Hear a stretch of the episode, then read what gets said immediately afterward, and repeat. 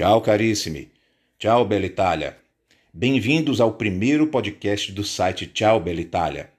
Criado com o objetivo de compartilhar temas do aprendizado da língua italiana, recursos didáticos, oficinas, proporcionar uma boa interação entre alunos e professores da língua italiana em temas de diversos interesses, tais como lugares incríveis, arquitetura incrível, arte incrível e, lógico, temas do nosso cotidiano, família, música, alimentos, filmes, animais.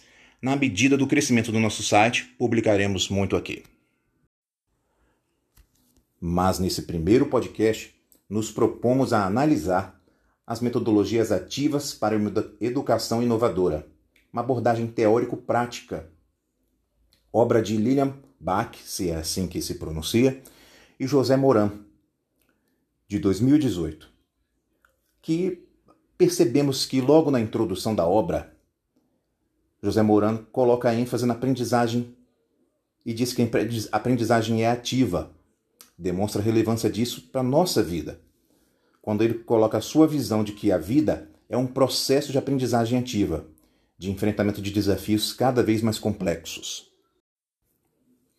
Um dos primeiros comentários é que a aprendizagem ela tem vários vieses.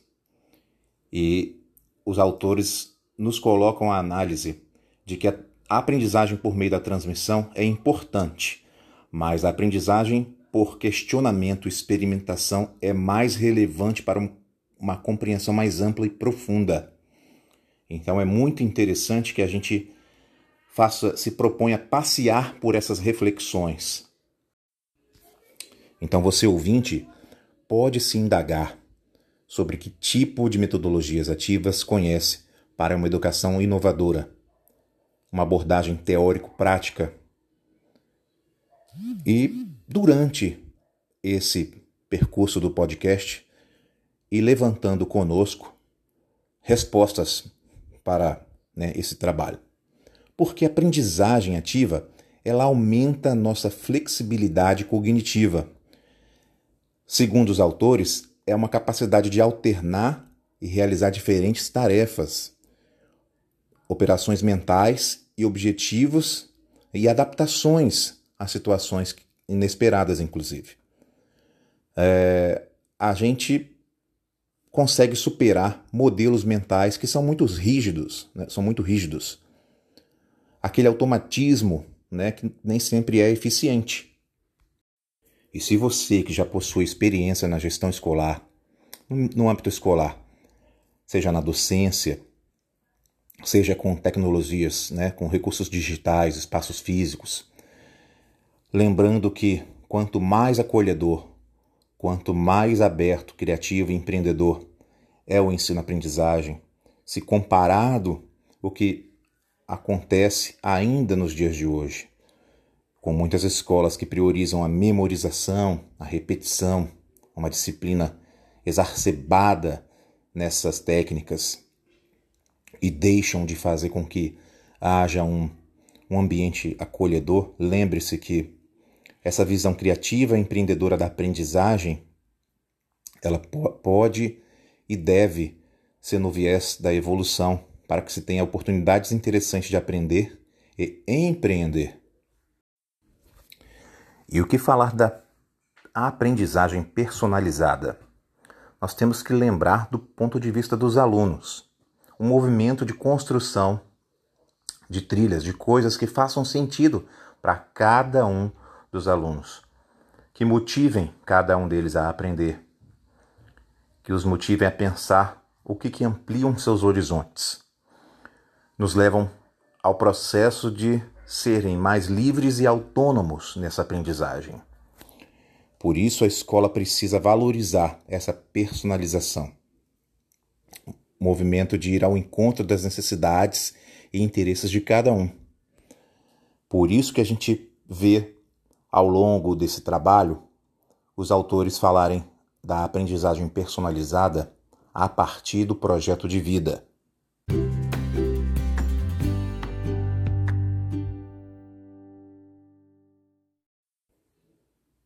Então, quando neste momento a gente volta a falar da aprendizagem personalizada a partir do projeto de vida, vale lembrar o significado útil né, pessoal, o significado útil no meio social, o que nós temos de consequência para motivação profunda desse aprender e de evoluir em diversas dimensões na nossa vida.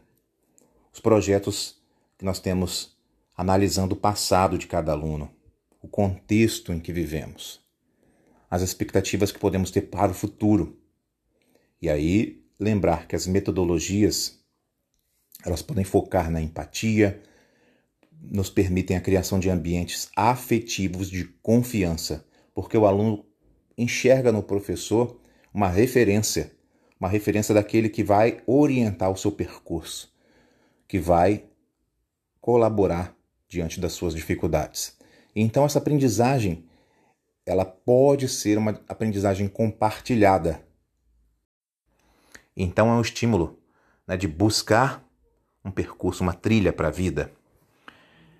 É compartilhar esse aprendizado, né, esse aprender pensando em múltiplas possibilidades, né? as conexões para a vida. É, isso de forma pontual, formal ou informal, espontaneamente ou de forma estruturada, né? tudo quanto é, é preparação para que a gente possa fazer com que é, o aprendizado seja mais empreendedor, até porque temos vivido época de, de um mundo de cocriação, é, do chamado coworking, né, da economia criativa, do design colaborativo, né, dessa cultura nova, dessa cultura que, da força de colaboração entre alunos, professores e todo o meio acadêmico, né, essas soluções para as produções, para as organizações né, para tornar tudo isso mais dinâmico.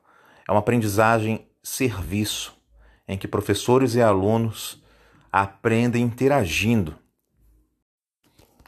Importante valorizar a aprendizagem por tutoria. É um valor de aprendizagem diferenciada, em que bons professores e orientadores podem desenhar roteiros interessantes, podem problematizar, orientar, ampliar cenários colocar novas questões, novos caminhos a serem percorridos. É lembrar que o diferente dessa, dessa, proposta é de que o aluno precisa também fazer seu esforço para desenvolver esse aprendizado. Não precisa ter tudo mastigadinho, tudo muito bem explicado.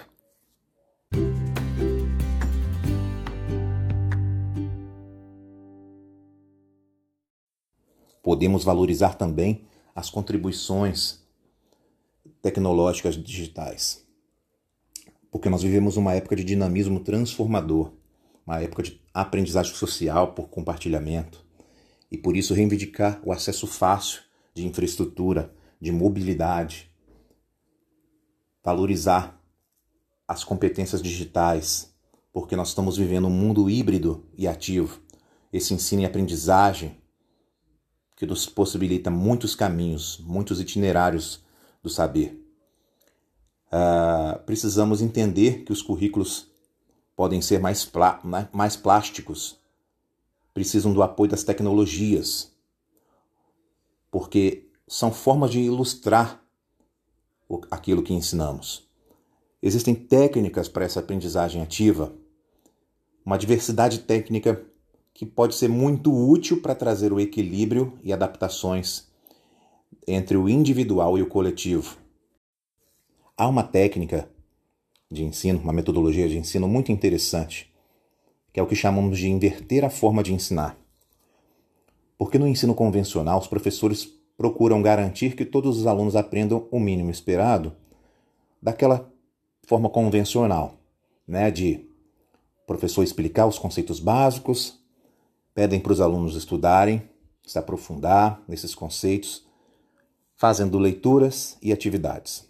Mas, se tivermos nesse, nessa relação a confiança, o estímulo para que o aluno possa desenvolver o domínio básico pela leitura, sim, e pela escrita também, mas inverter um pouco esse processo, pensar em envolvê-lo também é, neste ensino, né? colocá-los como referências para o professor, como uma espécie de curadoria, é, porque o aluno pode descobrir inúmeras oportunidades informativas nesse contexto.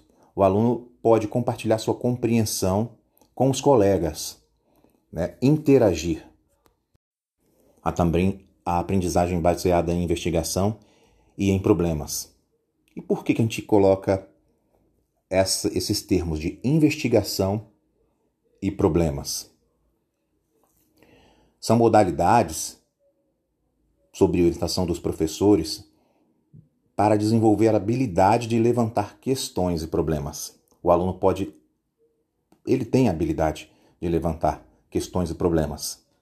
Ele precisa ser estimulado nesse processo, para que a gente possa tentar é, compartilhar essas interpretações, tentarem compartilhar essas interpretações, essas soluções possíveis do aprendizado.